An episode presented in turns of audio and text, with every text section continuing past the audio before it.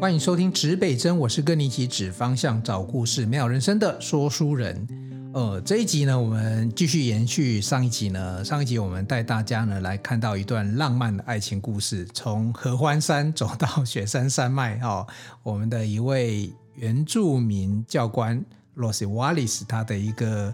工作的一些经历哈、哦，那也跟大家分享了哈、哦，就是透过他的一些呃工作，呃，尤其是呃原住民赋予他的一些原住民叫做祖灵啦，给他的一些勇气。哦，大家也知道，在山上，呃，原住民他们都很期待，不是很期待，他们自己都是这样子的勇士的身份，所以不管他是经历到民国六十几年那时候，金门还在单打双不打那时候的一个战场过程，以至于后来呢，他参与了这个可以说是台新现在是金控哦，金融控股集团，那时候他们刚开始成立的时候，招募这样这个警卫队，包含这个。董事长啊，这些这个长这个主要的这些长官们的这些护卫的工作，瓦利斯都参与了。然后后来呢，回到山上之后呢，就变成在自己家乡土地工作，然后也回到自己的文化面。那呃，我唯一还没有跟大家聊到是说，哎，山上到底讲了这么多，那这个祖灵给了这样子的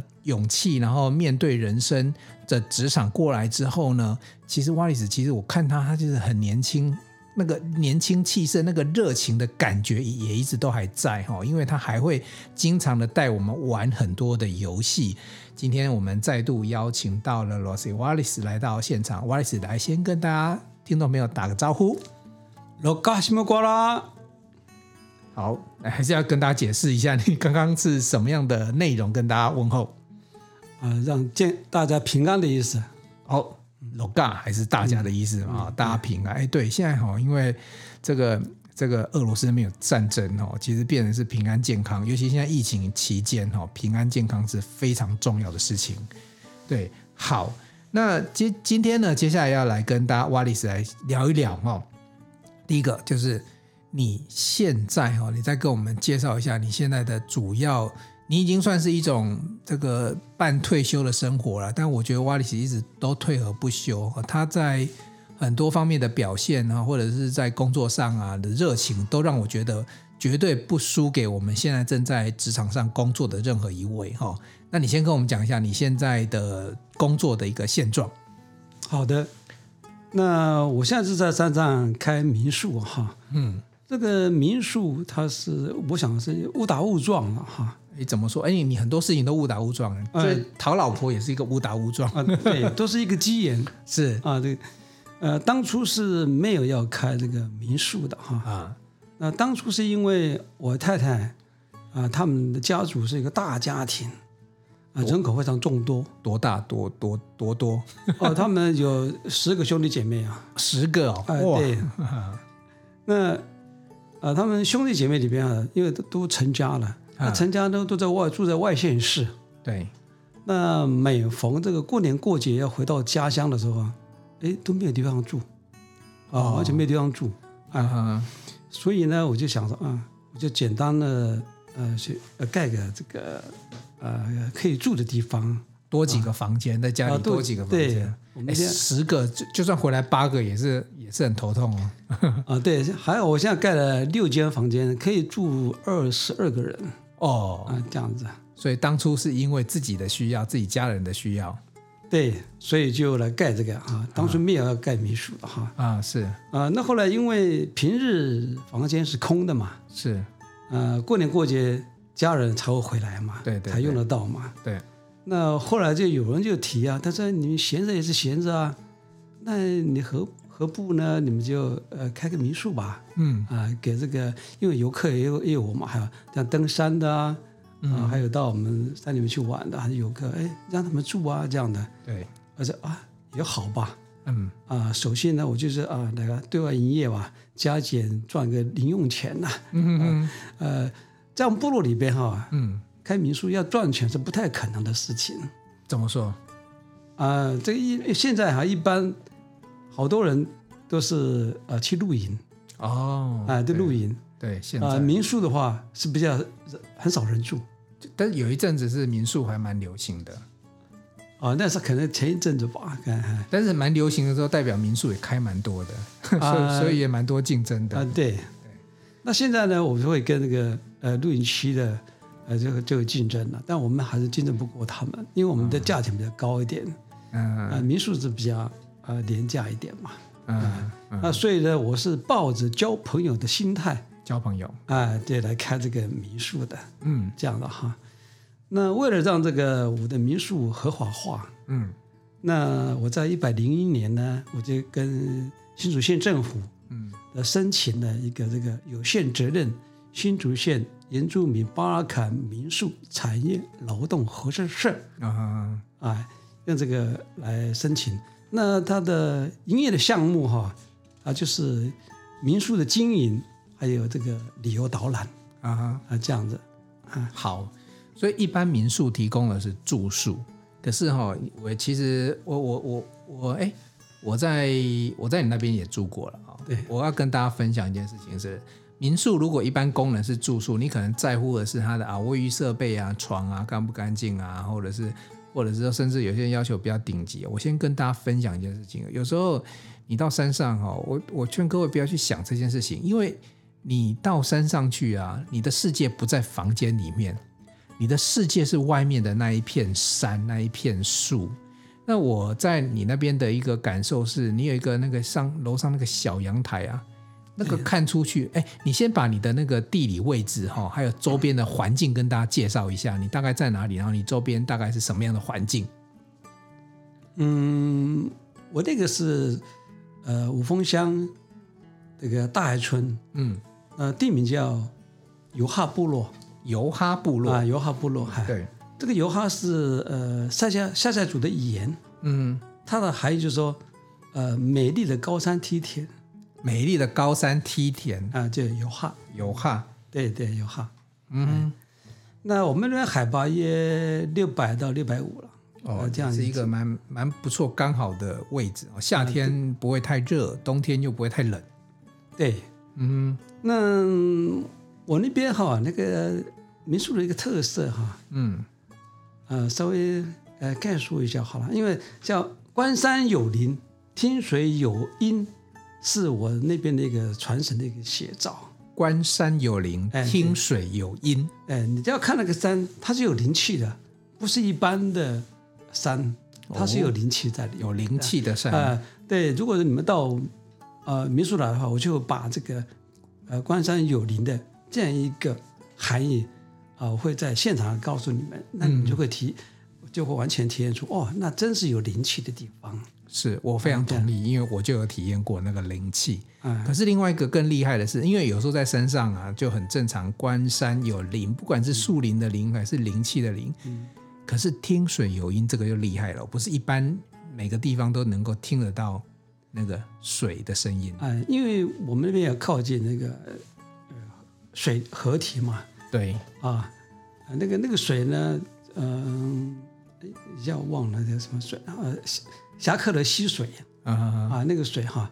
它那个溪水，我们平常都可以听得到，哎哦，嗯平常都可以听得到啊。如果说你喜欢这个古典音乐，你就可以把它当做古典音乐的声音嗯啊，哼就在我们阳台可以听到的声音。哇，哦那听起来啊非如果常棒。对啊，如果你是这个喜欢流行乐的，你就把它当流行乐来听啊。所以我就把这样一个呃一句话八个字来形容我们那边的那个呃特色，这样。哦，我我我真的有时候真的觉得这个瓦里是很厉害，有时候他真的是一个很有深度的人，然后不是只有说，哎，他只是这个原住民文化这个背景啊，他他的工作背景，然啊后你看他去形容自己的这个产业哈、观山有灵，听水有音，他的文字其实是非常的优美啊，因为以前也当过文字记者，所以那个其实文字还蛮这个洗练，非常干练的哦。那这个其实也都会都会让大家觉得来到这里啊，除了住宿之外啊，我相信给人家更多不同的感觉。还有一个我觉得很重要是热情。我觉得民宿主人哈、因为大家会去住民宿，你知道有一个很重要的事情，就是说从民宿主人身上能够得到什么资讯，或者是民宿主人可以带给他什么更多乐趣，绝对不是只只是只有住宿而已。来，那个瓦里子来给我们介绍一下，除了这个环境之外，你那边还有什么特色来跟大家分享？好，那我另外补充一点好了哈。好，呃，我们那个那个晨曦，嗯，云海云海，各位，哎云海，啊，晨曦早上的那个啊阳对光，都可以看得到，啊，还可以赏夜，还有天气好的时候还可以观星赏月，对，关心这样哈，坐拥山色，一切就在眼前，你都是可以随呃随呃随手可得的，是是，啊、这样的哈一个景色啊。这个我也可以验 证。好，来，还有没有？那就是提到我这个呃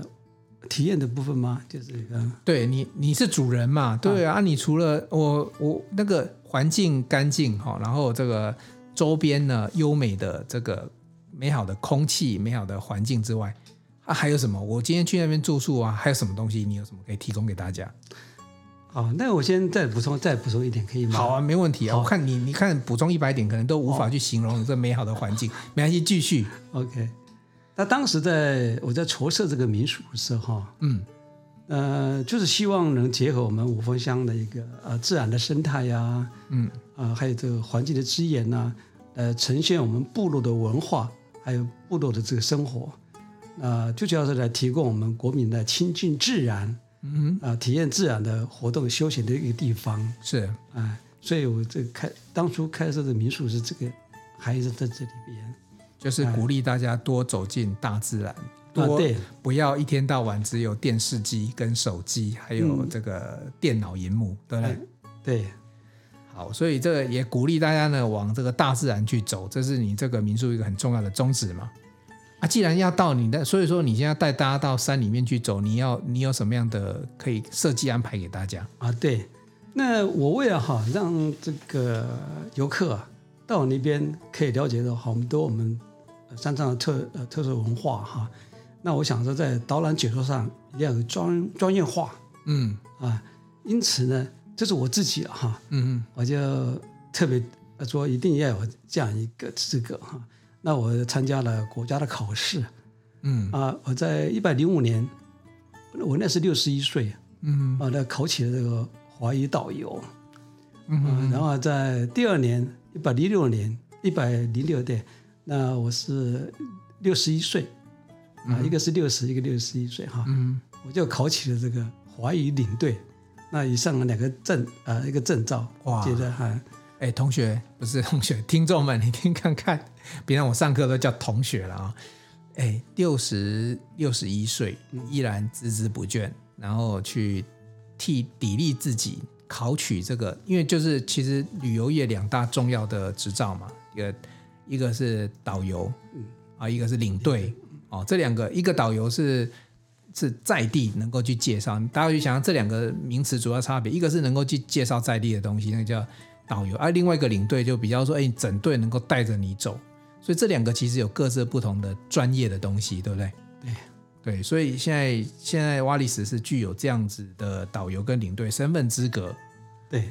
对，好啊。然后我现在我现在这个民宿，我我是我是你的客人呐、啊我现在我的我的民宿主人是导游，也是领队，来怎么样带我们大家去玩，然后跟我们也介绍一下这个地方周边它的一个美好的一些周边的环境。啊，周边的环境啊，呃，可以玩的地方是蛮多的啦。啊啊，那我先把周边环境先跟你介绍一下。那我们那地方可以玩的地方就是山上人家，我不晓得你听过没有？山上人家嗯，五嗯峰山上人家啊，对，它这个园区它是欧欧式的一些一个呃建建筑筑物嗯，啊，里面都有樱花很多哎，最近那个樱花开哦，那边很漂亮。嗯对那边如果大家看过，你去网络上搜寻山上人家，你看那整片的樱花海，对，对不对？哎，还有那个清泉那个园区清泉，啊，园区还还有清泉园区里面就有张学良的故居，清泉这边特特别跟大家介绍，因为有些外地的来的伙伴或听众，你可能不晓得哦。但山里面它其实就有它有一点，它算部落嘛，它不，它是一个聚落的概念，所以里面会有一些店家，对不对？对然后也有一些步道跟刚才有提到嘛，张学良故居。对，那很多人不晓得张学良是谁 哈、哦，他是哎，你要不要介绍一下张学良是当初这个为什么会有个张学良故居在这里？简单讲一下，啊，张学良是一个一一位将军啊，将军对，他是张作霖的儿子啊，听嗯，过吗？东北军啊，张作霖我们就知道，因为国中课本有， 啊对哎，张学良国中课本也有， 啊对对，哎，他他这个张学良这个人人物哈、他是在啊一九三六年嘛，记得这么清楚， 啊，一九三六年呢，他发动了这个西安事变啊哈，啊，这个西安事变呢，改变了中国近代史的。哦所以这一切的历史就因此改变了。所以这个啊人对其实他蛮因为这个事件改变了中国中国近代史。是那是这个是，嗯，他的过程是这样哈，在一九三六年的十二月十二十二号，那个时候呢，这个蒋中正嗯他是中央军的军事委员，嗯那他在南京嘛，首都在南京，是他到西安呢去巡视部队。是那个时候，张学良他是这个东北军的这个司令嗯啊，还有一个叫呃西北军的司令叫呃杨虎城啊哈将军嗯啊，呃，他刚来巡视之后呢，呃，这两位将军，一个是杨虎城，一个是张张呃张呃张学良呃张学良，嗯那他就把这个来部队巡视的这个呃蒋委员长哈，是蒋中正，把他扣留了。哇，这犯了军队的大忌，这个是造反的概念呢。对对，把他扣留了哈。扣留当初他提的，他们提出这个几个呃建议。啊那第一个，呃，停止剿共，嗯，因为那个时候是国共是在内战十年内呐、战时期对在在到内战十年嘛。嗯那这个张学良说停止剿共嗯啊。那第二个是改组政府嗯啊。第三个要求是前呃就是抗日，嗯啊，因为那个时候蒋中正他的想法是安内攘外啊啊，先把里边弄好再攘外这样的。对那张学良他们想法不一样，一定要先把日本齐心对抗外侮啊对对对，是这样的。嗯那提出这个三个要求之后呢，后来因为蒋呃蒋中正蒋中正是被软禁的嘛，嗯啊就他同意了，嗯同意这个要求啊。嗯哎，同意这个要求之后呢，啊，会这个呃，就他把这个蒋中正呃就把他呃在呃，我刚刚讲是一九三六年十二月十二号嘛哈，十二月二十五号呢，这个那个时候哈，呃，共产党哈执意就是毛泽东啊、周恩来呀、嗯这些哈、嗯执意执意要杀害这个蒋中正。嗯那张作霖呢，他反对嗯啊。后来呢，私下在十二月二十五号呢，就用他的私人飞机把他这个送到南京嗯这样的。一送到南京之后呢，没想到反倒是他被蒋中正软禁了，嗯，这倒过来啊，倒过来被他软禁，所以在三六年十二月二十五号开始软禁了，哦这样的。 ，OK OK，啊好。那这个是等一下等一下，我问一，我确认一下，你刚才讲是是张作霖放他，还是张学良放了他？ 张作，这看他爸爸不是张张作霖嘛，张作霖嘛？对对对对，反正就是这个派系嘛，这个父子是同一个派系，啊、对，他是东东北军啊，对对，都是同一个派系，就是等于是这个放了这个蒋委员长之后呢，反而那后来是谁被软禁了？后来被那个呃张学良啊，张学良就倒过来变张学对良，对，因为就张学良把他护送到回到南京嘛，对对对，嗯、后来没想到，哦，变成是啊，再倒过来，对这个政治啊，跟这个战争的事情，真的是我们很难去想象。你看那个变化莫测哦。那我我们今天这一段不是在上历史课了，只是我们就稍微知道一下这个历史的渊源嘛。哦哈，为什么张学良后来会被软禁他是在呃一九四六年啊？啊、呃从那个南京啊、把他送到台湾来软禁的。哦，OK，他一到台湾来，第一个地方就是我们那边，哦，他把他送到山上，哎、 对，因为当初呃蒋中正他也担心他的这个东北军。他有在在发大陆还会反呃会反抗，呃，发动政变。对，反正这边，所以他就把这个张学张学良呢，把他呃送到这个台湾来，嗯，新竹。毕冯竟乡张学良也是个将军嘛，对。这时候如果你直接处理掉他的话，可能会引起东北军很大的反弹嘛。对对，那至少留着人在，有点当做是这个人质或者是一个一个筹码。所以我就说，有时候我们可能看不懂，但大概可以揣测出来，大概是这个样子的啊。那后来张学良将军就，我知道他他他他在台湾被软禁，不是只有一个地方，但是新竹是第一个，对，第一个站，他在我们那边关了十三年，软禁了十三年了十三年。啊。哦，OK，所以这个就是这个点，就是当初软禁的位置，那现在也变成是一个油气的点了。对那里面有很多展示这个当时的一些张学良将军的一些呃跟这历史有关的这些文物啊，或者是这些内容嘛，对不对？对好，那我们如果来到张学良故居的话，旁边还有一个蛮有趣的地方哦，我自己也去过，叫三毛梦屋。对，好，哎，很多听众朋友已经不晓得三毛是谁了哦。那个，这个你这边有什么特色，也可以跟大家介绍一下吗？呃，三毛呢？对他这这个环境，这是一个什么？他现在现在现状是什么样的样子？哦，他现在三毛，他是当初呃，三毛是一个作家，对，这么一个作家，对其实是蛮知名的作家。一个作家，对对对，，我理解是三毛曾经来这边住过一段时间。啊、事实上哈，呃，严格来讲，因为为什么叫三毛梦屋？嗯，事实上他是没有在那边住，哦，他是住哪里呢？他的亲人住在呃天主教堂，啊哈，天主教堂他那边有一个这个呃可以住的地方，啊哈，哎，这样的。呃，那三毛呢，跟那个我们丁神父丁神父啊，，丁神父对，呃，丁呃，他叫丁松青神父，嗯，哎，是熟悉的。嗯那他是来到新前之后呢，他也帮丁松青神父呢，呃，因为丁松青神父他是，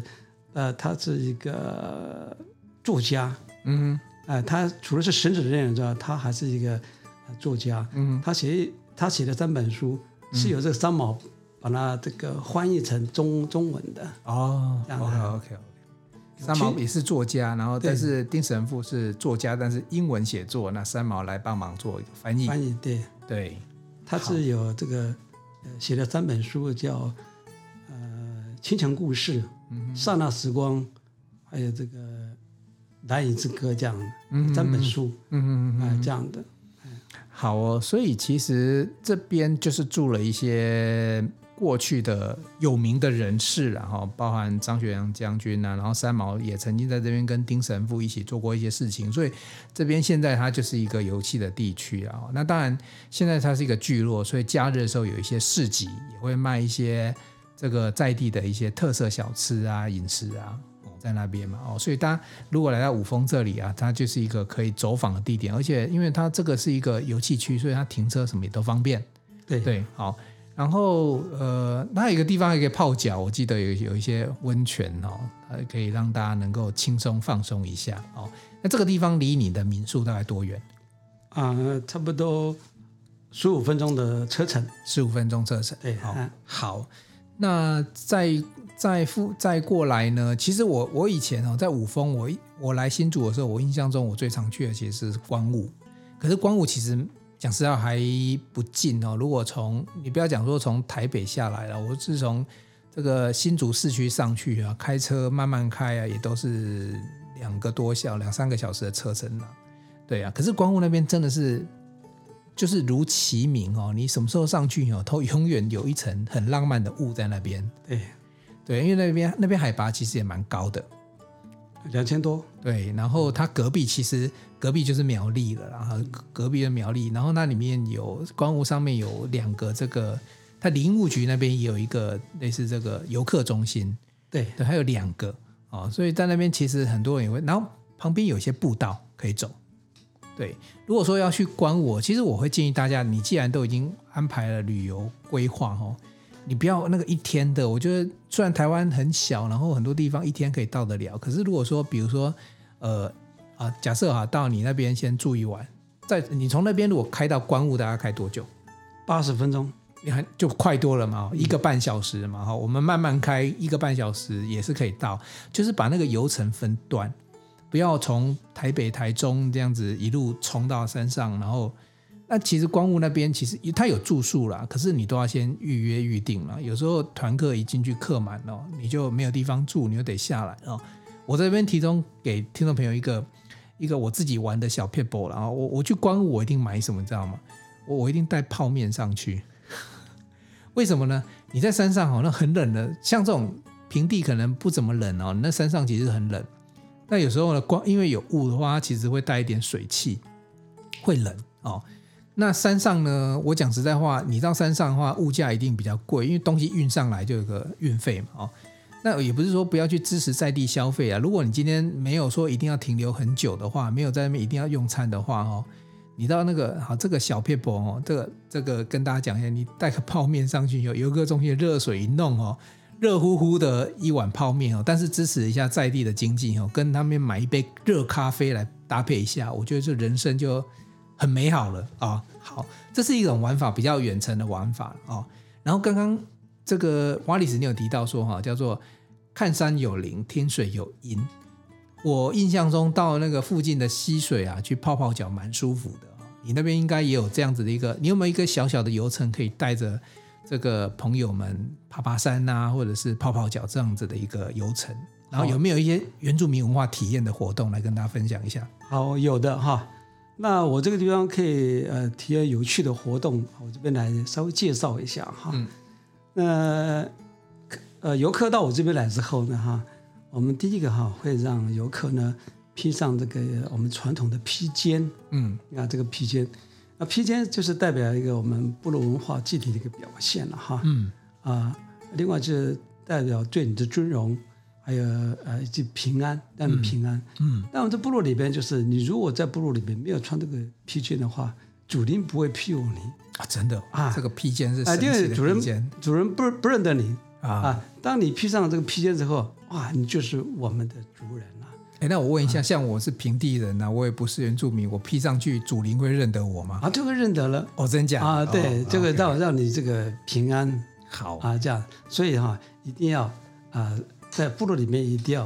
啊、着这个我们的传统服，要不然啊，主人就不会庇护你了。哦啊 OK，这样的哈就是打打一个信号，他大家告诉大家，哎，告诉祖灵我在这里这啊，样子。，对，好啊，对。那第二个就是接下来我们会有一个原住民区的欢呼啊，哈，欢还有呼，呃欢呼，对原住民的一个啊很简单的欢 呼，我还记得原住民的掌声。对，啊对。好，另外就是我们会有一个呃传统乐器的一个演奏，让传统各乐器位来听听。啊那听了之后也可以也可以自己来吹吹看看啊啊。这个传统乐器是一个口簧琴哦，是啊，还有一个木琴木琴啊，还有一个就是嗯猎手笛，猎手猎笛，猎猎手笛，打猎的猎猎手啊，猎手笛，猎手笛就是要准备要打猎要用的信号。哦，啊它它是就是这个猎手笛，真是比较特别的一个呃乐器，嗯，它是平时是不能吹的，不能吹。哦，嗯，是在什么时候才吹呢？因为我们原住民以前有这个呃除草哦哦， 对，不能乱吹。啊，对，除草，那除草之后呢，把这个手笛带回来，带回来就就呃就放放在桌上，哦就对着这个手笛呢来吹这个呃猎手笛。哦，那第一个呃吹奏的时候就是呃抚慰嗯往生的灵魂，啊，那第二个真呢会带领这个灵魂呢引引领这个灵魂到我们部落里边，变成我们部落的一个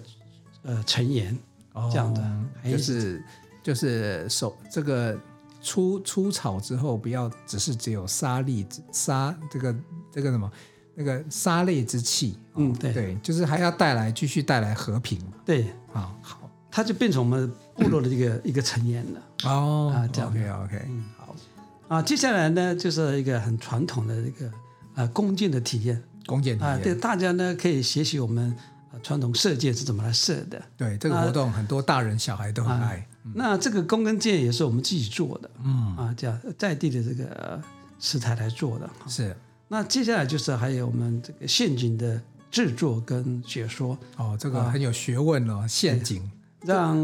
游客呢体验我们原住民怎么来狩猎的，这样哈。嗯那我们原住民狩猎，它有两个方式，一个是静态，一个动态的。嗯那我陷阱是一个静态的，嗯啊、放陷阱，呃，抓山猪啊、山羊啊、山枪啊、嗯飞鼠啊，啊，还有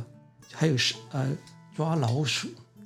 抓老鼠啊，对对对对，我们以前老鼠都蛮大的，我我常吃，那小时候常常常常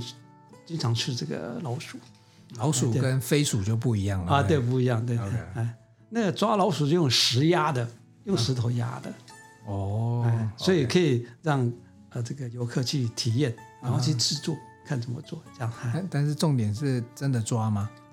还是只有体验啊而已体验一下再放那 边。对啊，我想哎现在游客如果要真的要放的话，可能呃两三天吧，就就就说你现在放，其实真的还是会抓得到嘛。能对抓得到。好，我在这边跟听众朋友分享一下啊，其实呃呃，国家有授予原住民他们一些权限啊，因为有些东西也不是你说你抓，尤其像保育类动物是不能随便乱抓的。对，但是呃，比如说现在原住民他依然保有他们这个一些猎枪的一些制度，那个当然也是有登记的哦。然后因为为了让原住民这个基本过去他们自己的文化能够长存哦，其实他们有一些，当然你要是原住民，然后有登记，然后他才能够进行一些狩猎，所以这里面提供的这些陷阱啊，或者是射箭，各位不要想说啊，你射箭去射山猪，你射你射得到我随便 你，因为那个山猪可能跑得比你还要快。但是原住民在使用这些这些武器的时候，这些弓箭的时候，他们那个感觉感受是这边可以提供一些体验给大家。对啊，那尤其是射箭这个文化，我们自己都体验过，就还蛮有趣的。这个保留卖一点关子，大家可以自己来体验。对，我可以补充一下吗？可以啊，没问题。啊，因为刚刚老师有提到哈，嗯，这个我们一般人是靠海吃海嘛，我们原住民就靠山吃山嘛。对，啊那我们有一个这个呃呃原住民原住民基本法，嗯哼，这是立法通过的，是，呃原住民基本法，嗯，这这个法条是唯一来保障原住民的这个呃生活权对，啊，它的还呃它第十九条有规范。嗯，他说，原住民可以在原住民地区，也就是自己的传统领域呢，嗯，猎捕野生动物。嗯这野生动物就它就不分你是保育不保育的哼，哦，有这一条规定啊，，对，有这这条哈。但是只有原住民适用这个法条嘛，对不对？对，那但是呢，它有一个但书，嗯，就是呃，你猎捕的这个动物不可以盈利嗯啊，不可以拿到外面去卖嗯啊，就商场店不可以有。嗯那第二个呢，你猎捕的这个动物呢，只能自己吃，嗯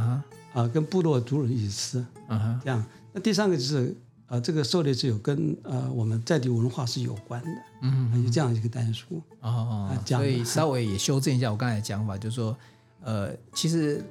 他们不叫不会去特别区分保育类了，因为它是让你就是还是保有有一些那些狩猎的技嗯能，但是它有个前提啊，你不能拿来卖啊，不能盈利啊，不能拿来说我今天就是就是不是只有吃啊，还有做其他事情，那个其实是会禁止，避免有人大量滥用这样的一个权利，嗯啊，去破坏这样的一个规则。对好，哦你刚刚提到的时候，这个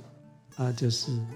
滥捕这样部呃部分哈，嗯，事实上我们原住民狩猎，它有它的一个嘎嘎，嘎嘎就是我们部落里边的一个习俗习俗啊，叫嘎嘎嘎，嗯啊，这个习俗是这个习俗是说，呃，每年的二月到七月之间。嗯，就是不可以狩猎，二月到七月不对能狩猎，不可以狩猎。为什么？那那那个好，很简单，为什嗯么？为什么？就是因为刚好二到七月这个部分是这个动物它们一个繁殖的啊，时繁殖间期，繁殖期哦对，不可以去猎捕，哦，其实还是蛮尊重这些这些动物的。哎对对这个自然的一个生态的。对我我觉得这蛮重要，因为其实我们叫做生态链哈、哦，或者食物链呐、它还是有一定的规则啦。哦，啊，你那个小只的，你这时候就把它，就像说你这个补，如果是幼的都把它补掉了，那它长不大嘛。嗯，或者你杀它的它母亲，它就吃不到奶了，哦，奶水就吃不到了。啊所以其实原住民在这一块其实还蛮有自己的一些规范跟想法，就是还是有一些不是那么残忍，说我就一定猎捕你，我还是让你，因为有时候太多了，它反而也是生态的一个一个灾害，所以还是要靠。当然，因为你们不是大量的规模，其实还好，但是你们还是遵守大自然的一个法则嘛。二月到七月，其实他们是一个繁殖期，要尊重他们。嗯，对的。哎，对，这个我又学到一点，这个我今天第一次听到，现在在这边了解了。哦，嗯对，我的可以再讲一点吗？可以啊，当然再了。呃补充一点就是，啊、在那个枪炮弹药许可管理办法，哦。它的第十七条规范走，你都背得啊这么清楚。哎，我先跟听众朋友讲，我们现场没有任何法规哈、哦，这个教官他是背在他脑海里的。来，继续。啊好，它规范说，原住民可以拥有两把枪，两把枪，哎，对，两把枪，啊，但是这个枪呢，一定要什么？要自制，不可以自制，自己做，哦要对自制你不可以去买那个啊，不可以有黑市自里制面的的，那一种哦，什么自制是违法的。啊哈哈哈那自己做自制哦制作，可以一个人可以拥拥拥有两把枪。那这个两把枪呢，到啊当地的呃这个派出所去登录，啊哈哈这样，OK，所以我有这个规范可以拥有这个猎枪。哇塞，我我我以前哦，兵工科毕业，我都还不会自制这个猎枪跟步枪哦，因为我们以前用比如说什么六五 K two 啊，什么 M M 幺六啊，这个这这个枪制自制是有一定的学问，你你没弄好，就没打到猎物哦，没打到敌人，打到 会会膛炸，会会炸伤自己的对，哦。所以其实你们其实还会有学习，就是可能以前传统教学，可能这个猎枪制作也是你们其中的一个对，老人家传下来的，哦，对对。这也是传统的智慧，那事实上，这个猎枪我们以前都是用弓跟箭嘛。嗯。那事实上，这个猎枪是在呃一六二四年，嗯，荷兰人到台湾来之后呢，才慢慢的就把这个枪引进到啊部落里面来。哦，啊，以前是没有的，嗯在一六二四年开始，啊就有这个枪。真的都记得很清楚。好，诶，谢谢教官这些分享哦，因为这这里面就谈了很多他周边可以玩。其实刚才谈这聊到，比如说陷阱啊、猎枪，你就知道说原住民在这些传统里面，他有一些古老的这个祖先的智慧在这里面。哦，那我现在都谈的是现现状嘛，哦，那我其实想要先。呃，差不多最后这个部分哦，想请瓦里斯来聊一聊哦所谓的未来。当然，未来我们不是聊太远了，因为我为什么要讲聊未来呢？其实瓦里斯有一个很漂亮的女儿哦，念慈哦，那她的名字也很有趣。他们这个原住民的那个名字哈、哦，都跟爸爸妈妈有关系哦。那念慈现在在当老师，然后诶也在一个刚有有提到，就是说其实，在山上其实有一些呃原住民的学校啊，尤其原住民的声音非常的干净、甜美、漂亮哦。我可不可以请这个瓦里子给我们介绍一下你女儿的这这这些漂亮的公主，以及她所任教的学校，也让大家认识一下？嗯好的，那我女儿她现在目前在五峰桃山国小来任教。嗯，那教什她么教什么？啊，他是合唱团老师，他音乐老师，那她是哪边毕业？来跟大家分享一下。呃，台湾艺术大学，台艺大对，台艺大毕业的，他他是主修中国笛，呃，对，他是中国笛中国对笛，啊、还有钢琴这样的对，她是音乐系嘛？音乐对系的，好啊、，对。好，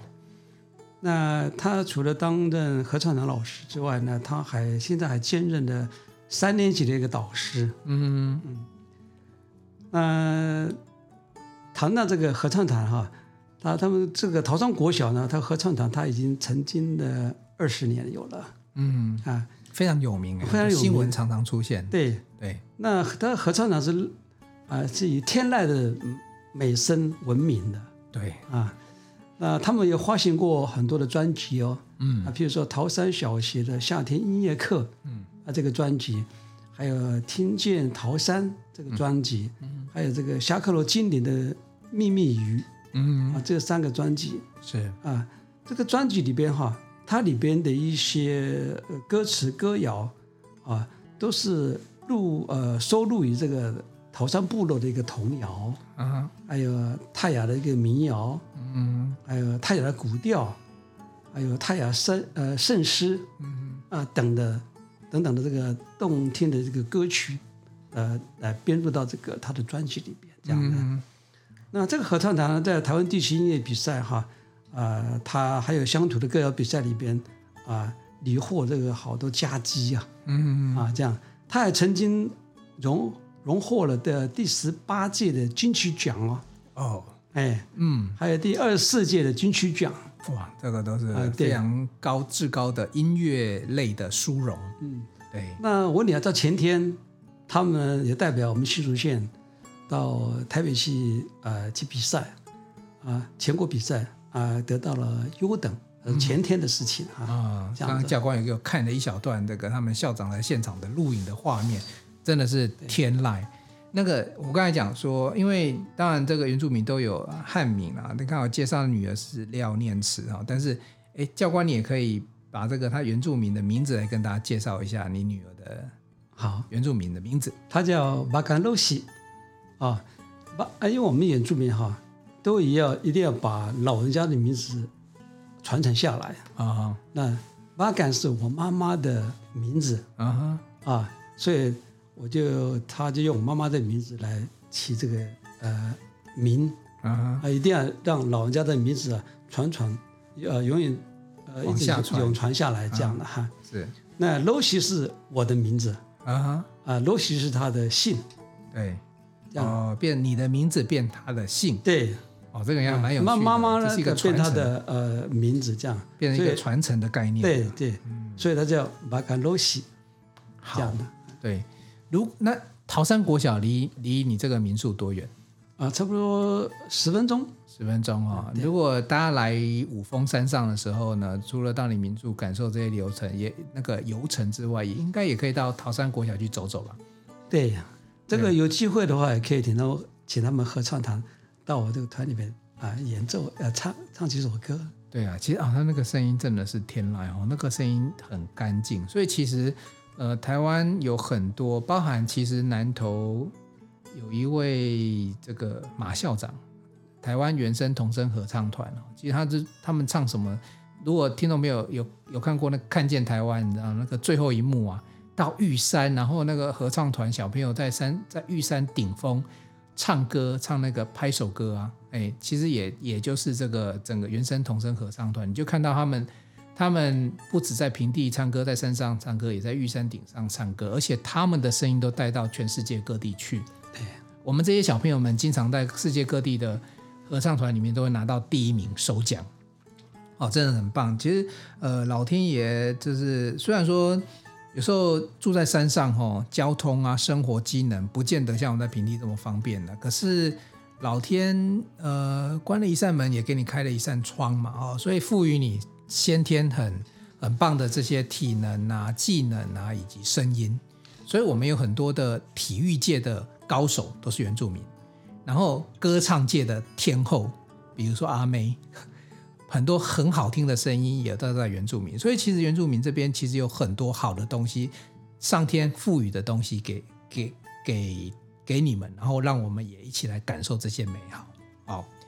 好，那呃，最后呢，我不知道这个这个瓦里斯还有没有什么什么要跟大家分享的，这个在最后的时候再给我们听众朋友做一个简单的补充。好，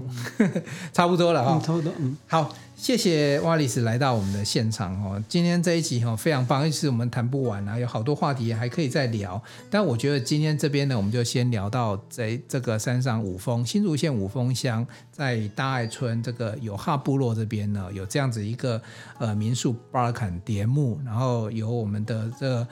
罗西瓦里斯，然后。呃，后面我就不念了，因为大家通常也念不起来，让教官自己去跟大家分享哦。那如果各位要去找找教官怎么找呢？第一个，在我们的这个节目的资讯页里面有些连接，请各位可以点进去看。那你如果要找这个相关的资料的话，你可以输入关键字哦。巴尔坎蝶木哦，我用中文发音，你比较好去敲那个字，然后巴是芭蕉的芭哦，一个草字头芭，儿子儿坎就是坡坎，一个土在一个欠哦，蝶木呢就很浪漫的花，